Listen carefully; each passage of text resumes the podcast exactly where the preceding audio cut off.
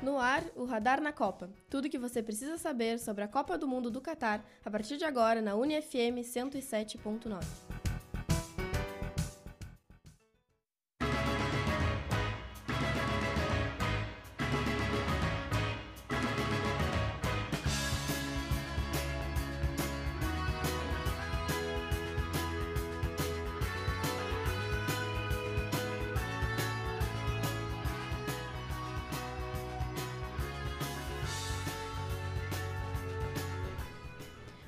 tarde, ouvintes da UniFM 107.9.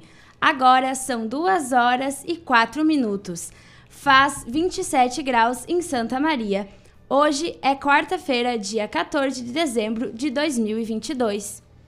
Está começando o Radar na Copa, um programa do Radar Esportivo produzido e apresentado por estudantes de comunicação social, que vai ao ar todas as quarta-feiras, das 2 às 3 horas da tarde para falar sobre a Copa do Mundo.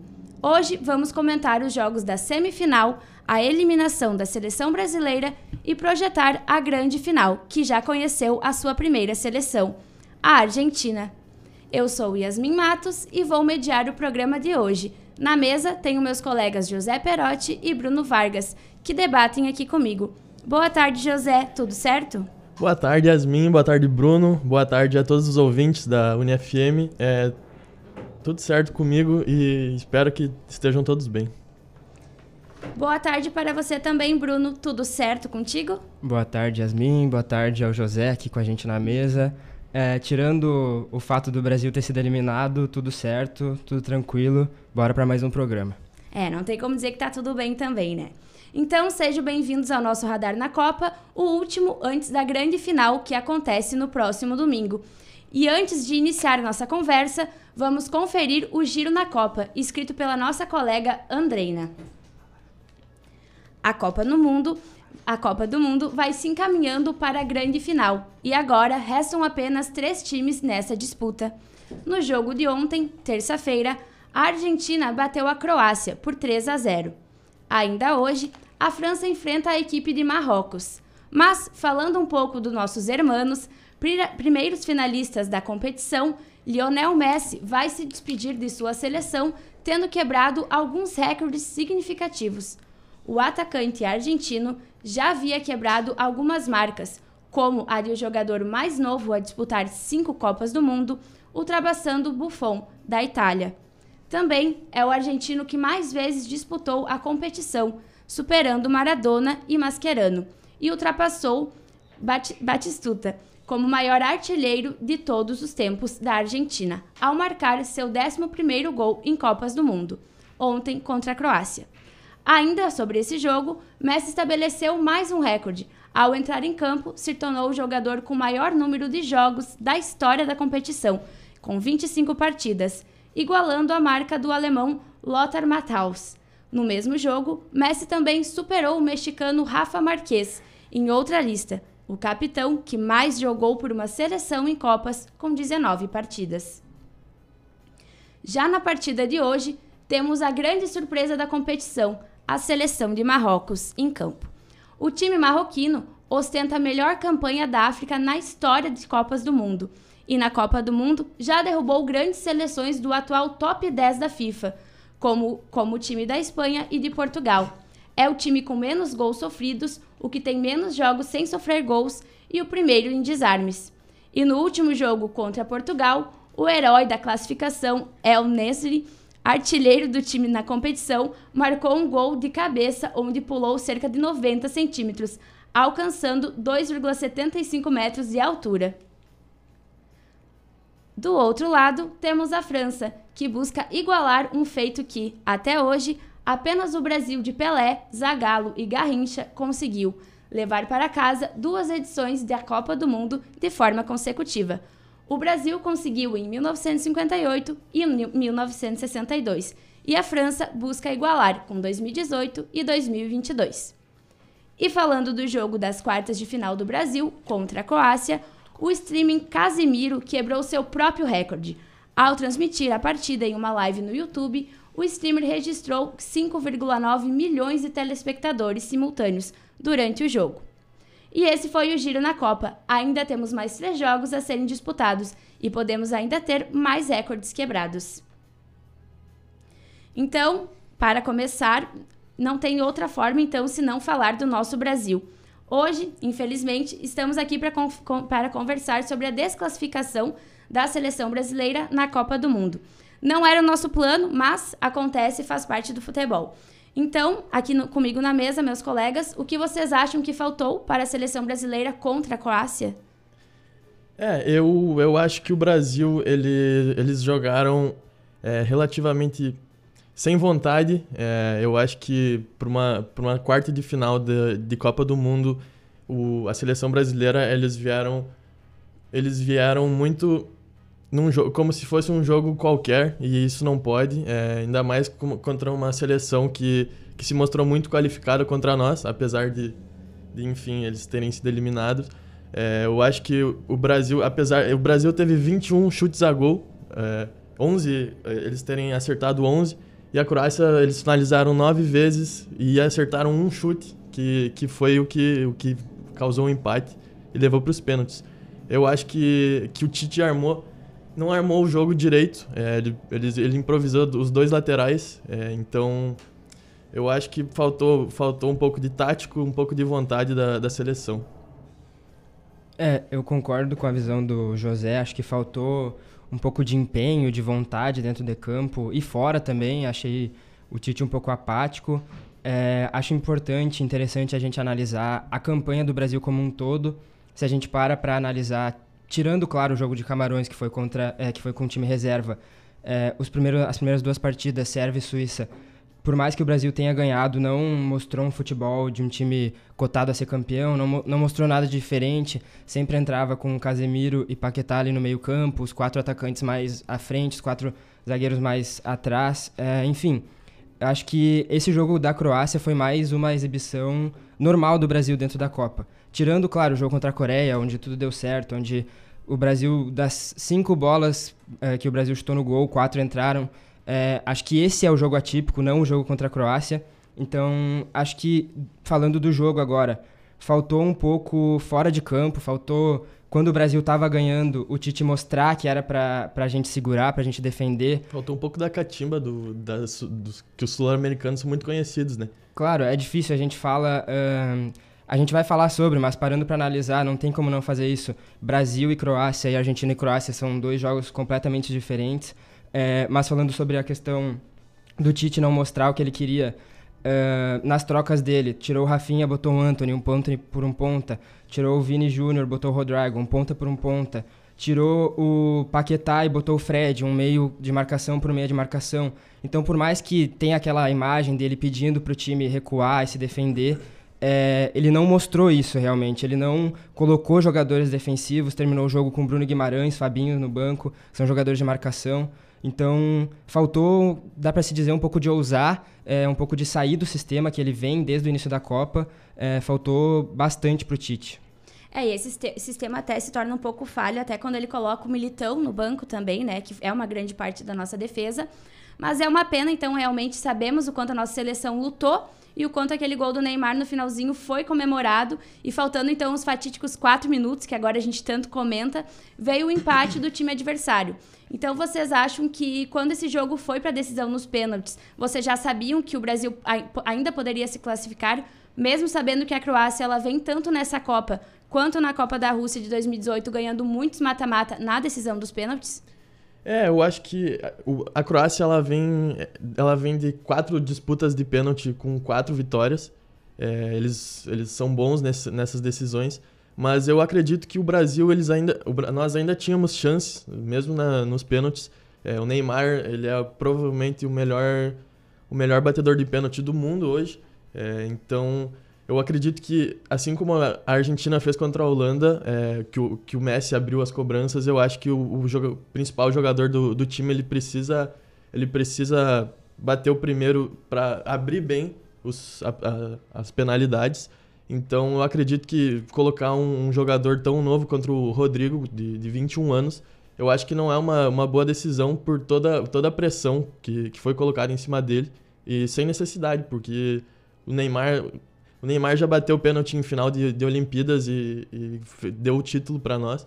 Então acredito que, que ele seria uma melhor escolha. É, eu acho interessante analisar que aconteceu exatamente o que a Croácia queria, né? Primeiro tempo a gente teve um jogo mais aberto, com os meias, principalmente o Modric, tendo mais espaço para jogar. Segundo tempo a Croácia baixou as linhas, se defendeu, levou para a prorrogação, levou para os pênaltis, que era exatamente o que eles queriam. Uh, então, como o José falou, a Croácia é um time pronto para esse, esse tipo de jogo, um jogo que exige mais físico, exige mais, mais vontade, pronta para ir para os pênaltis. É, como o José falou, né? Uh, é uma equipe que se sai bem nesse, nesse quesito. Então, por mais que o Brasil seja o Brasil, tenha um nome maior, tenha uh, mais facilidade em Copas, uh, não dá para desmerecer a Croácia e o feito delas nessa Copa. na outra Copa também, chegando à semifinal. Então, assim, é, e falando dos pênaltis, acredito também que o Neymar devia ter iniciado. É, talvez o Pedro é um jogador que bate pênaltis, que tem essa, essa facilidade, que já tem um pouco mais de idade, por mais que ainda, ainda seja jovem. É, tu iniciar uma cobrança de pênaltis com um jogador jovem, do jeito que foi, tomando o gol nos últimos quatro minutos da prorrogação, é realmente muito difícil. Acredito que o Tite tenha falado antes. É, o Rodrigo inicia, o Neymar termina e os jogadores foram com essa ideia até o final, não mudaram. É, e agora, se tivesse dado certo, a gente ia estar tá aqui elogiando. Se agora que deu errado, a gente está aqui criticando. Então, é difícil falar sobre isso. E qual seria então a escolha de vocês para a escolha dos pênaltis? Quem vocês escolheriam para bater? Eu acredito que, assim como, como eu e o Bruno falamos, é, o Neymar devia ter, ter aberto as cobranças é, para já dar essa confiança inicial para o time. É, começar errando é bem complicado. Eu acho que o Pedro, ele, o Pedro bateu o segundo e, e fez, então acredito que dá, poderia manter. Mas eu acredito que o Marquinhos não, não precisava bater. É, talvez o Casemiro, que é um jogador mais experiente, é, pudesse, ter, pudesse ter ido para a marca lá do, do pênalti. E então eu acredito que, que poderia o Tite poderia ter feito outras escolhas no, no para a decisão. É, eu vejo o Neymar hoje em dia como, se não o melhor, um dos melhores cobradores de pênalti do, do futebol, do meio do futebol. É, acho que é importante tu abrir com um jogador de, de decisão tão alta como ele, principalmente pela forma como ele bate, como a gente viu contra a Coreia, ele bateu um pênalti e deixou o goleiro estarricado no chão, não, nem saiu para nenhum lado, simplesmente caiu. Acho importante tu iniciar com um jogador que desestabiliza o goleiro na, na, na sua primeira cobrança. Uh, acho que ele tirou o Paquetá para botar o Fred, como eu falei antes. Talvez se o Paquetá tivesse em campo, tivesse tirado um, um ponta para botar o Fred, talvez o Paquetá pudesse cobrar. Uh, e claro, é difícil falar sem saber como é nos treinamentos. Talvez o Marquinhos no, no treinamento bata 10, faça 9, é, e aí errou nos pênaltis, enfim. É, não vejo o Marquinhos como um, um, zagueiro mal tecnicamente, como alguém que não poderia bater. É, enfim, acho que é, o único erro realmente é não abrir com o melhor batedor, que poucas horas depois a gente viu a Argentina fazendo contra a Holanda, o Messi cobrando, fazendo, o Lautaro que vinha mal fechando, fazendo um belo gol porque já vinha com confiança. Enfim, acho que é, é importante tu abrir com o melhor batedor. É, não é à toa, né, que o Neymar é um dos maiores batedores que a gente tem e uma das maiores famas do Neymar é mesmo de desestabilizar os, os goleiros.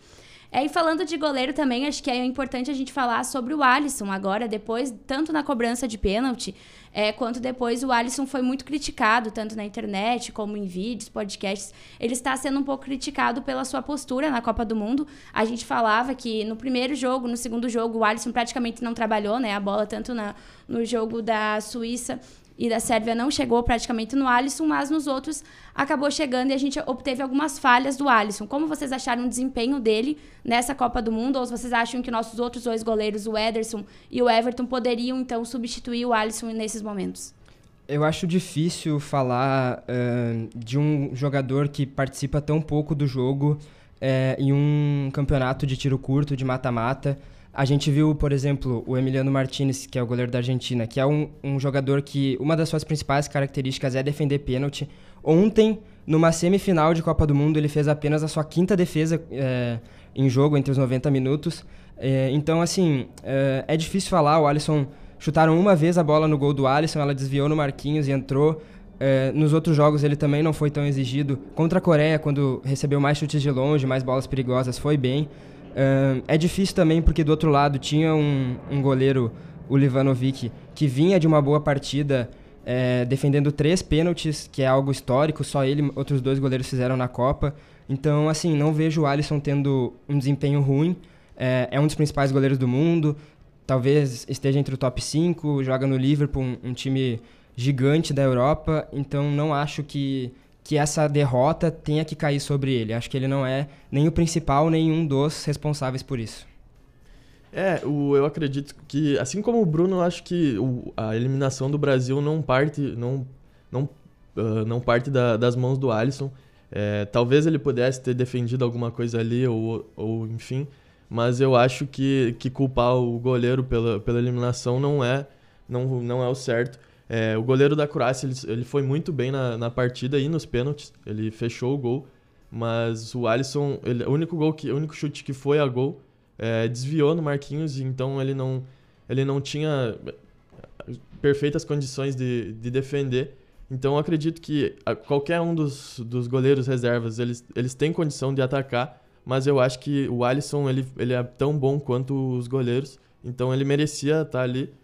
E eu acho que a eliminação do Brasil não, não, não é culpa dele. Certo. Então, e sobre a saída do Tite, então, da seleção, vocês estão de acordo? E quem seria a melhor substituição nesse momento? É, o Tite sair da seleção era algo certo antes da Copa começar. É, ele já havia falado, a gente já sabia que isso ia acontecer e outros nomes já, já vinham sendo cogitados. Claro que agora com bem mais força do que antes, mas a gente tinha técnicos brasileiros como o Dorival, o próprio Mano Menezes no Inter sendo falados. Agora surgiu com, com força o nome do Alegre, que, que é o. Desculpa, do Carlos Ancelotti, que está no Real Madrid, que é um jogador, um, um treinador multicampeão. É, tem essa história dele querer terminar a temporada e acho algo super normal, vendo que a gente está num, num, final de ciclo de Copa, então a gente tem tempo para trabalhar isso. É, na minha visão, é o principal nome. Tem se falado também Fernando Diniz, que é um treinador que tem um futebol diferente, mais cadenciado, que sai é, construindo o jogo lá de trás. Talvez com quatro anos para trabalhar numa seleção, que é algo que, inclusive, nos times ele não tem, não tem esse tempo, está tendo no Fluminense agora. Talvez possa ser um bom nome também. Então, para mim, eu coloco esses dois, o Ancelotti como ficha 1 e o Diniz como ficha 2. É, o Tite ele já, ele já havia falado antes da, da Copa que, essa, que ele seria. Essa seria o último ciclo dele no, na seleção. Então acredito que isso não surpreendeu ninguém. É, eu acho que, assim como o Bruno, acho que o Ancelotti é, é o principal nome acotado agora. É, e mesmo, mesmo que ele não venha agora, é, o Brasil não vai ter nenhum jogo importante vai ter, vai, vão ter alguns amistosos daqui a um tempo, então eu acho que não precisa ter pressa para definir isso agora. É, e eu acho que aqui, que aqui no Brasil é, alguns tre treinadores tão, são cotados. É, o Dorival Júnior ele fez um bom trabalho no, no Flamengo, mas eu acho que ele, que ele não tem ele não está no patamar da seleção brasileira. Eu acho que, que deveria ser um nome maior, como o Ancelotti, que já é campeão, multicampeão europeu, e enfim. É, talvez o Abel Ferreira possa, possa ser um outro nome, mas eu acredito que, que o Brasil de, deva buscar o Ancelotti agora. É, Lembrando também que a gente tem o Mano Menezes, que também é um técnico, que é o técnico do Inter Internacional, que já foi técnico da seleção brasileira de 2010 a 2012.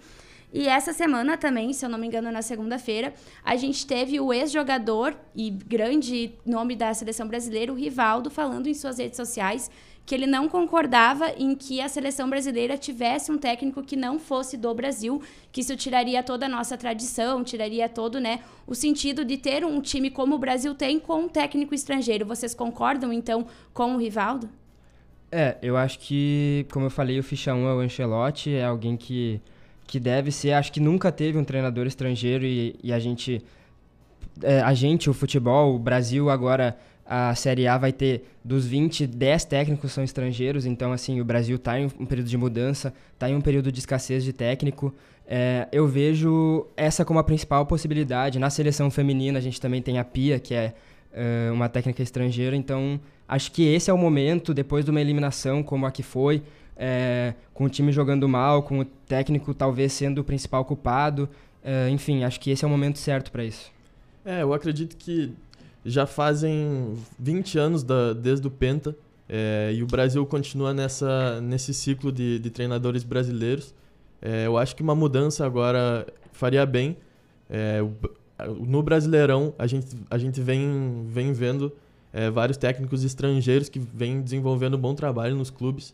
Então eu acho que, que partir para alguma alternativa de, de fora do Brasil seja, seja um bom caminho. E como a gente já falou, o Ancelotti é o principal nome. Certo, então sabemos que ainda temos muito chão, mas para a Copa de 2026, quem vocês acham que pode continuar no time e quem não deve mais estar na escalação de jeito nenhum? É, eu acho que grande parte de, desse elenco vai continuar. É, do time titular, eu acho que só os, os mais velhos, o, o Thiago Silva, é, o Casimiro, talvez, não sei quantos anos ele vai ter, mas talvez esteja com uma idade avançada. É, o Neymar falou que tal, essa pode ser a última Copa dele, mas eu acredito que ele ainda tem, vai ter gás para jogar a Copa de 2026. Então eu acho que dos os jovens todos, todos devem ser mantidos. É, então assim como o goleiro, o Alisson, que não é jovem, e o Marquinhos, que, que já tem seus 20, 26, 27 anos, mas ainda eu acredito que eles devem ser mantidos também. Então eu acho que, tirando os, os jogadores com idade mais avançada, o Thiago Silva, o Daniel Alves, que eu, na minha opinião, nem deveria ter ido para essa Copa, é, eu acho que eles não, não devem estar nessa pra, em 2026. É, eu vejo isso também. Eu vi muito se falando numa renovação do Alisson, que é um goleiro que já tem 30 anos e que na próxima Copa terá 34, mas que para um goleiro é uma idade é, boa, aceitável ainda. Talvez a gente tenha um Ederson ganhando a sua vaga, é uma disputa legal. Acho que as laterais com Danilo e Alexandre, que são dois jogadores com 31 anos, que são dois jogadores que são mais de marcação, inclusive o Danilo já falou que a ideia dele para os próximos anos é começar a ir para a zaga. Então, acho que os laterais vão ser renovados também, porque a gente tem bons nomes. Tem o Arana, que talvez fosse para essa Copa e se machucou. Tem Caio Henrique fazendo uma bela temporada. É, enfim, tem bons nomes. É, eu vejo outros jogadores, o Neymar, que foi perguntado, inclusive, se ele deve continuar ou não. Falou que precisava de um tempo para pensar, estava sem cabeça, mas que talvez não continue. Tem Casemiro, que tem 30 anos também. Então, assim, é um, um, um elenco, principalmente o Thiago Silva e o Daniel Alves, que se encerra um ciclo. E é bom isso, a gente ter a renovação. O Thiago Silva, por exemplo, já jogou três Copas. Então, é, tem jogadores para o futuro, mas tem jogadores que podem ficar para o passado e não devem continuar. É, certo. A gente sabe, então, o Casimiro e Neymar têm 30 anos de idade, realmente já é uma idade um pouco mais avançada, mas ainda tem chão, né, para disputar as Copas do Mundo. Então, e para vocês, quem foi o grande destaque da seleção brasileira nessa Copa do Mundo e quem vocês apostariam que ainda colherá muitos bons frutos, né, no futebol? Olha, eu vejo o destaque, principalmente nesse último jogo, pro Éder Militão. Eu acho que uh, o Casemiro, nas duas primeiras partidas, jogou muito bem, é, cobriu todos os espaços do campo, marcou, saiu para ataque. É, vejo o Casemiro sendo o principal jogador, o grande destaque. Richarlison fez uma boa Copa, fez gols. O Vinícius Júnior foi um pouco apagado, mas é um, um jovem jogador, um jogador para o futuro que vem bem. Então, citei alguns nomes, mas para mim o principal destaque é o Casemiro. É, inclusive ele fez aquele golaço contra, contra a Sérvia, que, que fez a gente vencer aquele jogo. É, eu, acho, eu acredito que o Casemiro, apesar dele ter feito um, não ter feito um bom jogo contra a Croácia, eu acho que ele foi o principal nome do, do Brasil. É, o Richardson jogou muito, muito bem nos, nos primeiros jogos, mas eu acho que ele foi, que ele foi muito irregular durante a Copa. É, o Vinícius Júnior também, ele, ele distribuiu várias assistências e fez um gol, mas eu acho que, que tanto ele quanto o Neymar chegaram com, chegaram com muita empolgação para essa Copa e, e, eu acho que eles não cumpriram, é, não atingiram todas as expectativas que, que a torcida brasileira colocava em cima deles. Então eu acho que o Casimiro foi, foi o principal nome. E assim como em 2018 ele foi muito importante, nessa ele continua sendo. É, eu acho interessante, falando em renovação, é algo que na minha visão o Brasil peca muito é em um, um jogador de área. Um jogador que sabe fazer gols, que tenha essa como sua principal característica. como é, eu e o José falamos, o Richarlison foi bem, mas foi irregular. Não é um jogador um 9, fazedor de gols, até na seleção estava sendo, mas enfim. É, acredito que o principal objetivo do Brasil, o que precisa ser lapidado, é um 9. E aí, para isso, a gente tem o Hendrick, por exemplo, vindo forte. É, enfim, só para finalizar, falando que para mim, a principal dificuldade do Brasil é um, um, jogador que faça gols, talvez desde o Ronaldo, e a gente tem isso para o futuro, então é uma, é uma boa visão.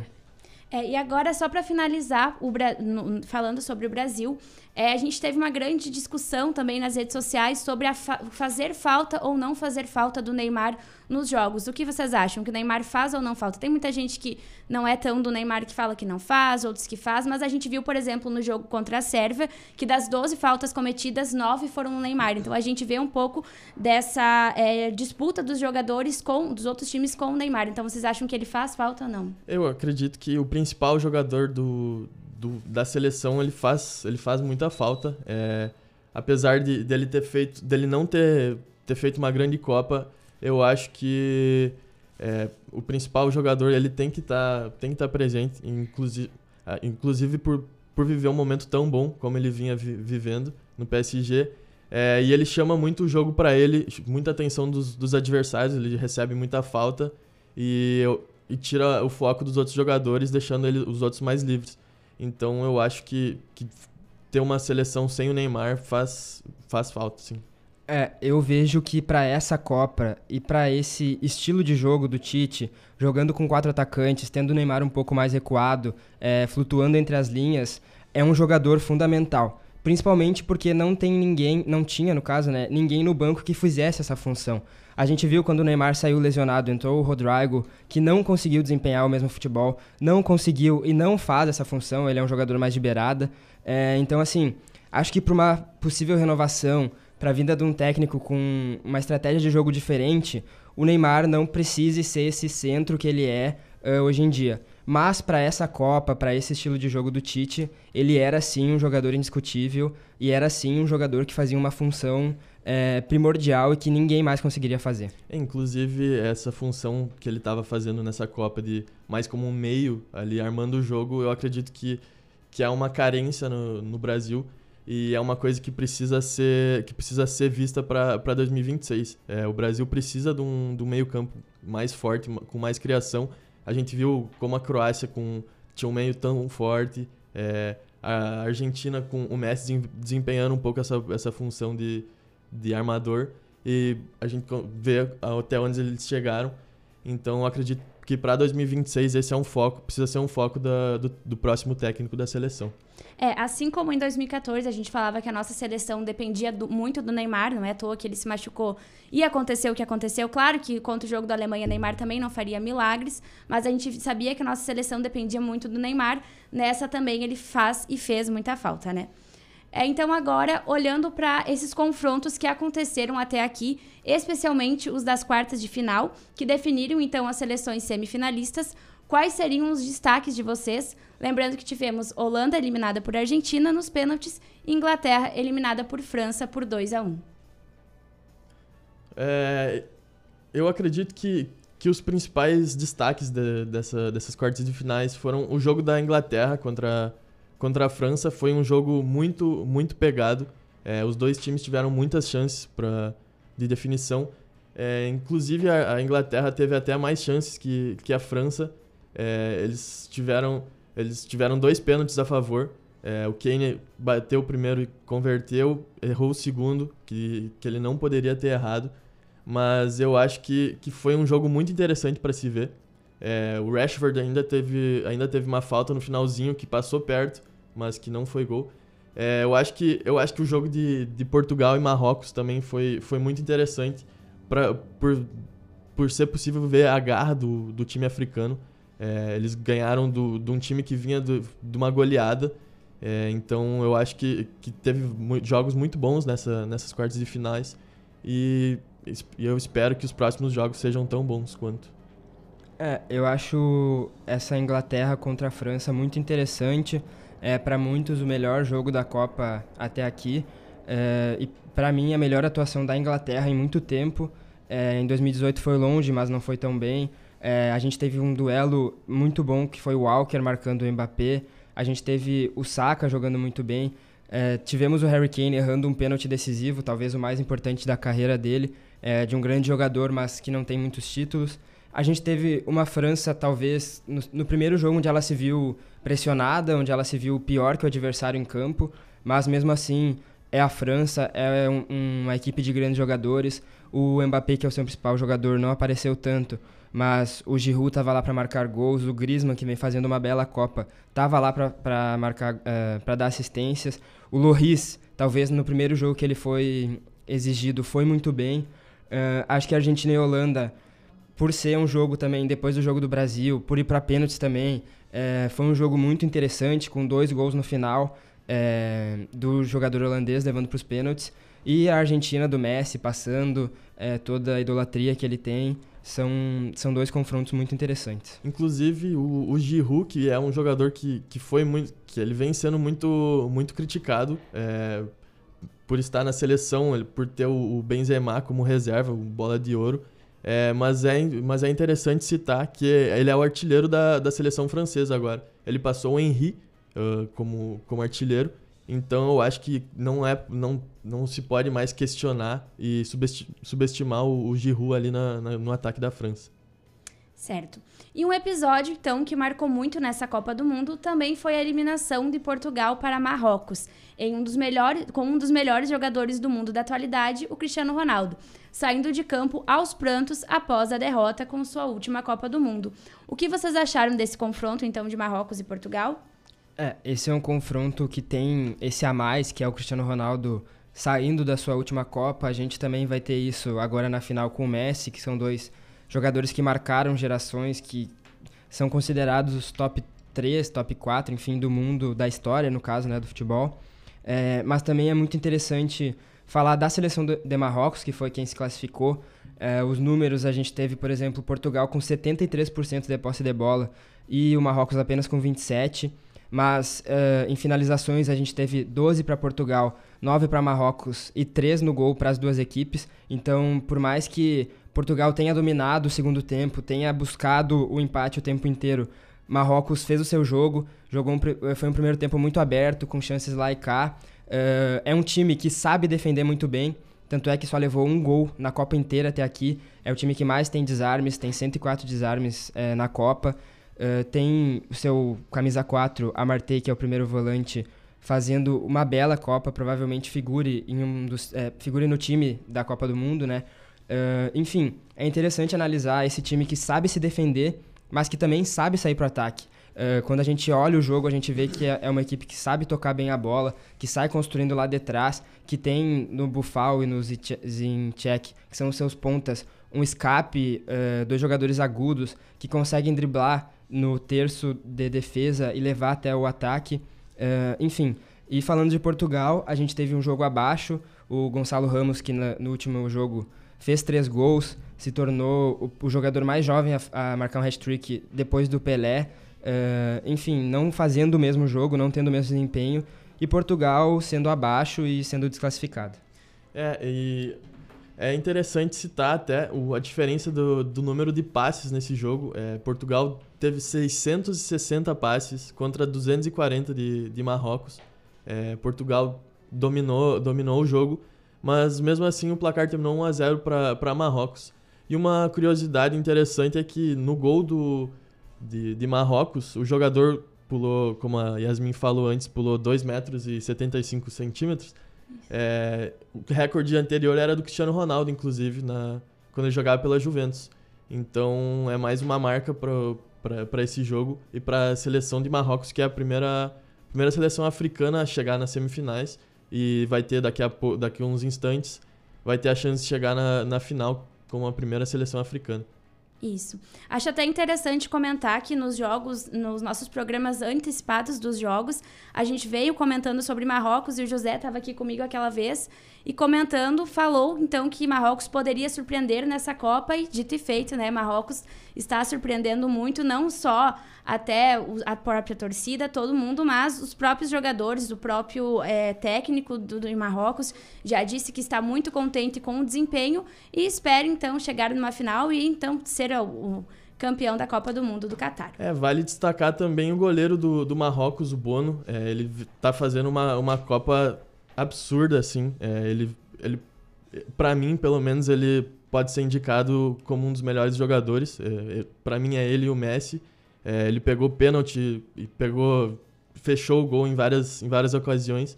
Então eu acho que, que Marrocos eles têm, eles têm um time muito encaixado e que, que pode surpreender ainda. Isso. E agora, então, com ou sem Brasil, a Copa do Mundo não para. Então, a partir de agora, a gente vai falar então um pouco sobre os, os confrontos da semifinal.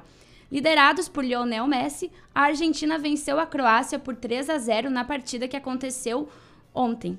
Vocês, vocês esperavam que esse, que esse encontro, é, que, essa, que essa dificuldade que a Argentina não encontrou, é, o Brasil teve. O que vocês esperavam disso? E o que a Argentina fez que o Brasil não fez para superar a Croácia? Olha, eu até falei nas minhas redes sociais antes do jogo começar, quando eu vi a escalação, que o Scaloni acertou. Inclusive, ele vem acertando a Copa toda. É, na primeira partida contra a Arábia, entrou com o Papo Gomes, é, com um meio-campista mais ofensivo e acabou dando errado. Depois dali, vem é, encaixando o seu time conforme o time adversário joga. Entrou com três zagueiros no último jogo contra a Holanda para poder bater a, os, a escalação do time adversário, né, que também joga com três zagueiros, que joga com os laterais mais agudos e fez isso muito bem. Nesse jogo, uh, ele entrou com um meio-campista a mais, povoou o meio-campo, entrou com o Leandro Paredes, que não é um jogador que eu ache um futebol vistoso, que tenha grandes é, requisitos ofensivos, mas foi muito importante nesse jogo. Dos três duelos que ele teve, ele ganhou os três, é, desarmou três vezes, teve uma interceptação. Enfim, é, fez o que o Brasil não fez, que era povoar o meio-campo. É, não deixaram o Modric, o Brozovic e o Kovacic. O Kovacic até nessa partida, para mim, teve mais destaque que os outros. Mas, enfim, não deixou eles jogarem e terem a liberdade que eles gostam de ter, que o Brasil deu para eles. É, então, para mim, a Argentina ganhou e ganhou muito bem, não só dentro como fora de campo. O Scaloni, uh, até aqui, é o único uh, o único técnico que vem fazendo isso, que é moldando seu time e que vem tendo resultados bons. Para mim, é o principal técnico da Copa. É, e falando do jogo, a gente tinha o melhor talvez o melhor jogador da histórica da histórica da história inspirado é, jogando um belo futebol fez gol deu assistência é, o Messi foi decisivo e quando o Messi está nesse estilo de jogo não tem muito que o time adversário fazer. O Álvares, que é mais um acerto do Scaloni, que começou com o Lautaro, não veio bem, trocou e manteve o Álvares, fez gol, jogou bem, uh, o time se, se defendeu bem. Uh, enfim, para mim, a Argentina fez um grande jogo e, e fez o que tinha que fazer contra uma Croácia que é difícil falar isso, mas só tem meio de campo. Teve um zagueiro com destaque, claro, os zagueiros vieram bem, mas o principal e talvez a única arma ofensiva são os meio-campistas, e a Argentina anulou isso e venceu por 3 a 0. É, eu acho que o Scaloni ele fez o que o Tite não, não fez e não, não vem fazendo desde 2018. É, o Tite ele joga com o mesmo esquema sempre, ele, ele não consegue armar o, o, o time para algum jogo específico. É, eu acho que o Scaloni ele, ele consegue, conseguiu criar esquemas diferentes é, com jogadores que, que ele acreditava que ia render mais. É, essa mudança do Lautaro para o Álvares foi, foi muito boa. É, então eu acho que, que ele vem sendo uma. ele vem conseguindo fazer essa Argentina jogar muito bem. É, acredito que grande parte dessa campanha da, da Argentina passe por ele.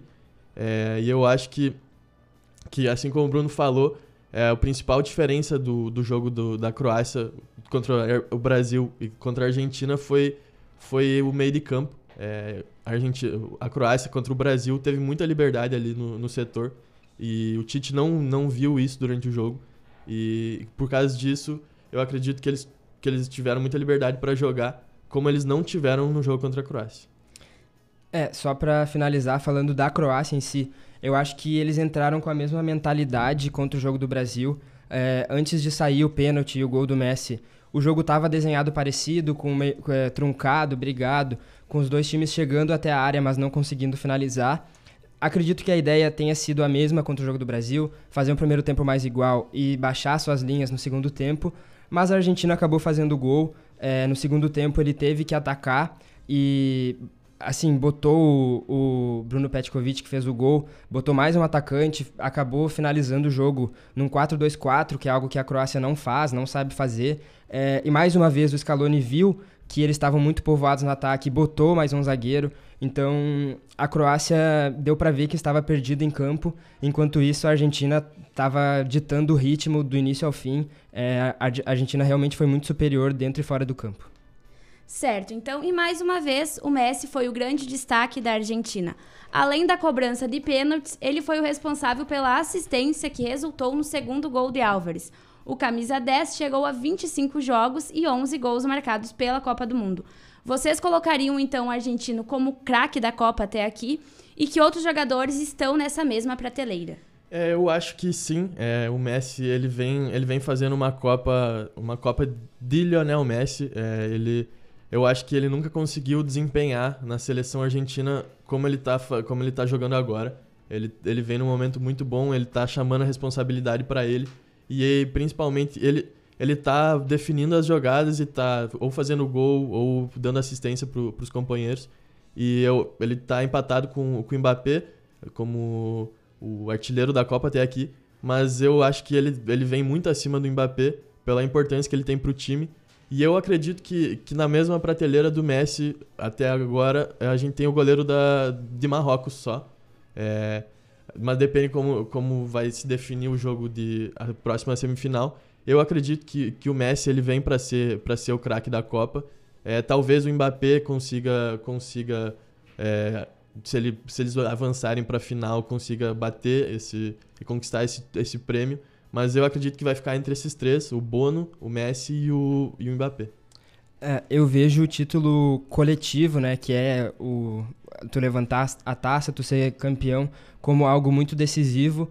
Então, acredito que o melhor jogador talvez saia daí, de um, se for a França, vai sair da França, se for a Argentina, da Argentina, se for do Marrocos, vai ser um jogador do Marrocos. É, é difícil também falar sem ter a outra semifinal, né? A gente ainda não sabe o que vai acontecer entre França e Marrocos mas até aqui o Messi é o jogador com mais gols, tem cinco, empatado com o Mbappé. É o jogador com mais assistência, tem três. Uh, é o segundo jogador com maior nota, uh, ficando atrás apenas do Griezmann. Uh, eh, Para mim, é até agora sim o principal jogador. Acho que, como o José falou, o Bono, que é o principal goleiro, o principal jogador do Marrocos, também tem pode ganhar esse título. na França, a gente tem o Mbappé que na última partida não foi tão bem, mas nas outras tem sido o principal destaque. E para mim, quem corre por fora aí é o Griezmann, é, dependendo de como seja a semi a final dele. Ele pode sim ser o principal jogador, como eu falei, é quem tem a maior nota. E para mim, é, dependendo do que aconteça, né, claro, imaginando que uma França chegue à final, o duelo vai ser Messi e Griezmann. É importante falar até que, que em 2018 o Griezmann ganhou o prêmio de, de melhor jogador da Copa é, muitas pessoas acham que o Mbappé teve maior destaque, mas o, foi o Griezmann que ganhou uh, o prêmio naquele, naquela ocasião. Certo, então agora são 2 horas e 46 minutos. Já é do conhecimento do nosso ouvinte em todo o programa que a gente traz aqui uma campanha histórica de uma seleção da Copa do Mundo. Hoje, o nosso colega Antônio Oliveira nos relembra a campanha da Argentina em 1986, a qual conquistou o bicampeonato. É contigo, Antônio! Boa tarde, colegas da mesa, boa tarde, ouvintes. Na campanha histórica de hoje, vamos relembrar a última vez que a Argentina venceu a Copa do Mundo. Atenção, terminou, terminou, terminou. Ganhou a Argentina 3 a 2. Argentina é o novo campeão do mundo 1986. Se lo merece esta seleção. Se lo merecen esos muchachos. Se lo merece el técnico Carlos Salvador Pilardo. O ano era 1986. A Copa chegava no México pela segunda vez e um time estava disposto a dar a vida em campo para sair com o troféu na mão. A Argentina chegou ao Mundial sem estar entre as favoritas. As atuações pouco convincentes durante as eliminatórias e o péssimo momento político que o país enfrentava após ditadura militar fizeram com que os torcedores chegassem ao torneio com pouca animação. Antes da estreia, o clima não era dos melhores e as críticas estavam aparecendo. Sobrou até para o técnico Carlos Bilardo, que tirou a braçadeira de capitão do experiente Daniel Passarella, capitão no título de 78, e entregou para Diego Maradona, o personagem principal dessa história. Na primeira fase, a equipe argentina venceu a Coreia do Sul por 3 a 1 na estreia. Empatou com a Itália em 1 a 1 na segunda partida e encerrou a fase de grupos vencendo a Bulgária por 2 a 0. Jogando um futebol competitivo e vistoso, a seleção terminou com a primeira colocação do grupo com 5 pontos e avançou para as oitavas de final, onde enfrentaria o Uruguai, do craque Enzo Francescoli. A partida foi uma verdadeira batalha, mas os hermanos conseguiram vencer por 1 a 0, avançando para as quartas de final. Nessa fase, a Argentina teria o jogo mais marcante daquela Copa. O adversário não era qualquer um. Era tratado pelos torcedores como um inimigo dentro e fora do campo, a Inglaterra. Esse foi o primeiro confronto entre as duas equipes após a famosa Guerra das Malvinas, e a tensão entre o povo argentino consumido pela sede de vingança e os violentos hooligans ingleses era tão grande que o policiamento teve de ser redobrado, tanto dentro quanto fora do estádio. Antes do apito inicial, Maradona se reuniu com seus companheiros e fez um discurso motivador e emocionante. Além de uma vaga na semifinal, a partida poderia recuperar o ânimo da população argentina que havia sofrido com a ditadura militar e uma guerra devastadora. Com a bola rolando, o mundo presenciou uma das maiores partidas da história do torneio. Após um primeiro tempo morno e sem gols, a Argentina voltou com tudo. Mais precisamente, Maradona voltou com tudo. O camisa 10 aproveitou a bola rebatida na área inglesa e pulou para cabecear. O que ninguém esperava é que o craque empurrasse a bola com a mão, protagonizando uma das cenas mais clássicas da história do esporte, batizada de La Mano de Dios. Quatro minutos depois, Diego protagonizou uma das jogadas mais mágicas que o mundo já viu. Ao pegar a bola no meio de campo, driblou praticamente todo o time inglês, marcando um gol antológico que ficou marcado como o gol do século.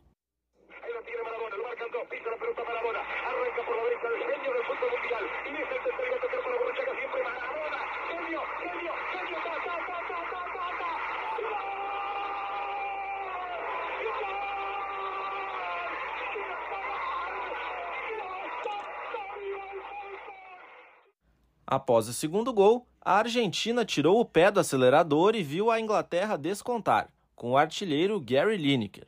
Mas não foi o suficiente para o time da Terra da Rainha. Placar final: 2 a 1.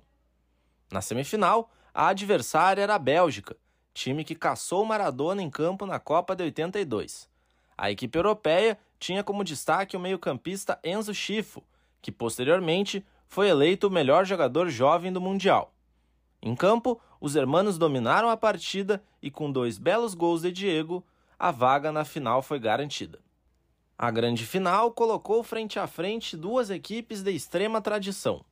A Argentina buscava o seu segundo título e a Alemanha o terceiro. Em partida agitada, os sul-americanos abriram 2 a 0 no placar, com gols do zagueiro Tata Brown e do atacante Jorge Valdano, os alemães correram atrás do prejuízo e empataram a partida faltando 10 minutos para o final. O primeiro gol foi do craque Rummenigge e o segundo saiu dos pés do artilheiro Rudi Voller. Maradona estava tendo uma atuação discreta, muito por causa da marcação forte imposta pelo meia Lothar Matthäus, um dos maiores nomes da história do futebol alemão. No entanto, em um lance de gênio, acionou Buruchaga, que entrou livre para fazer o gol do título argentino.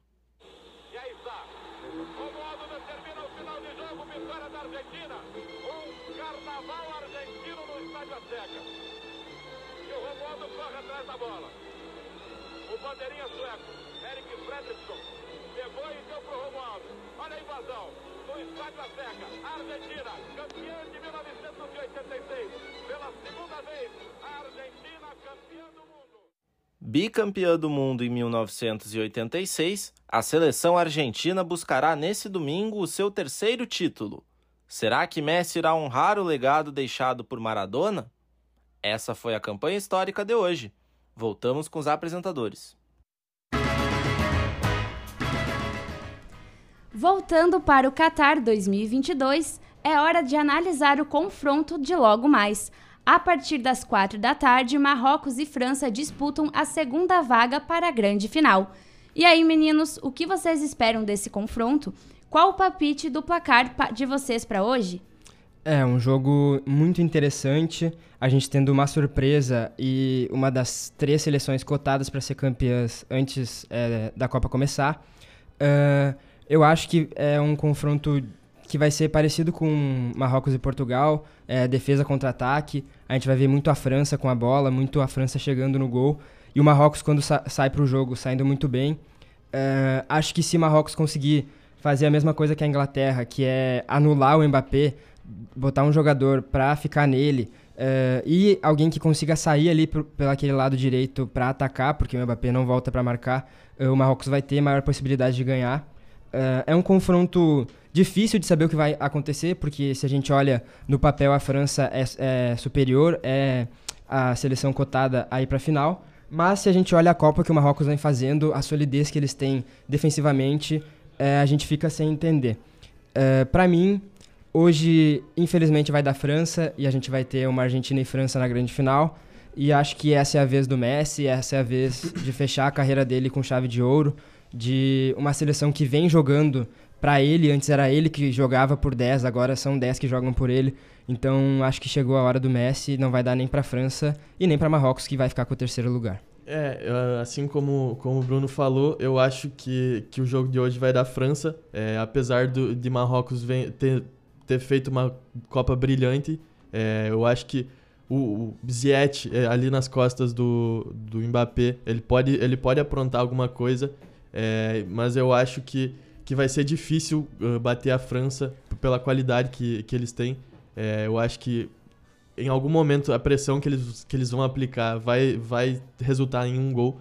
É, e eu acho que vai depender bastante se, se o meio-campo de Marrocos vai conseguir jogar. O Rabat é um jogador que é muito bom e eu acho que vai, vai depender bastante dele esse, esse confronto.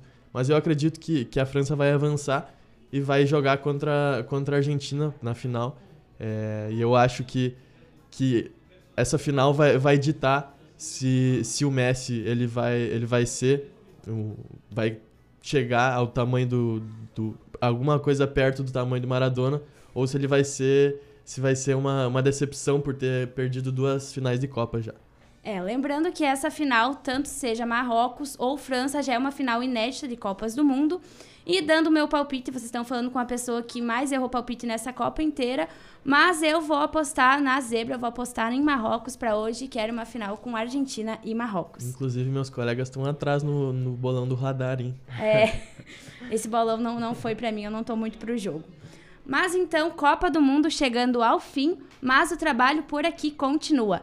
Aproveita e nos segue nas redes sociais no Twitter, arroba RadarUFSM e no Instagram, arroba Radar Esportivo. No Facebook, pesquise por Radar Esportivo e nos acompanhe por lá também. Se você perdeu algum de nossos programas, pode acessá-los no Spotify. Basta digitar Radar Esportivo, que tanto nossos programas de quarta-feira quanto os programas de sexta-feira estarão, estarão lá disponíveis. Caso queira ouvir o de hoje novamente, ele também estará lá disponível logo mais. Eu sou Yasmin Matos e apresentei o Radar na Copa de hoje. Foi um prazer fazer, fazer companhia com você, ouvinte, durante essa uma hora de programa. Agradeço a Thaís Imin, que ficou na edição do programa, e ao José Quartiero, responsável pela técnica. Agradeço também aos meus colegas Bruno Vargas e José Perotti, que estiveram aqui comigo durante o programa de hoje. Agora, fica o momento para vocês se despedirem dos nossos ouvintes. É, foi um prazer para mim poder conversar aqui sobre, sobre essa, esses jogos da, da Copa. É, eu queria agradecer também ao pessoal aqui da rádio, Zé, é, por, por disponibilizarem esse tempo aqui para nós para falar de futebol, que é uma coisa que a gente gosta tanto.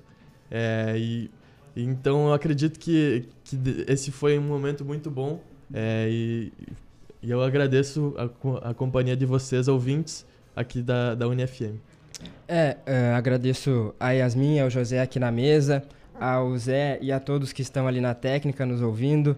Quem está em casa nos ouvindo, é, infelizmente a gente vai chegando ao nosso último Radar na Copa, nosso último programa de Copa do Mundo. E infelizmente vamos chegando ao nosso final de Copa também, né?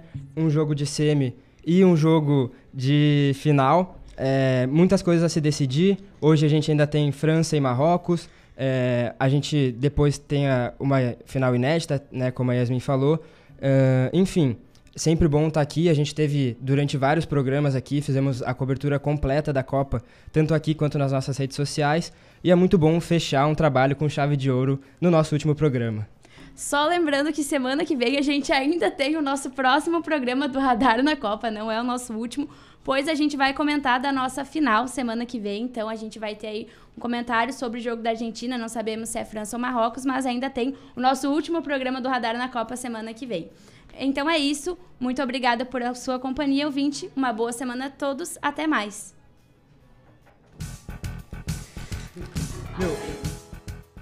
Você acabou de ouvir o Radar na Copa, programa produzido e apresentado por alunos do curso de Comunicação Social da UFSM e orientado pela professora Viviane Borelli.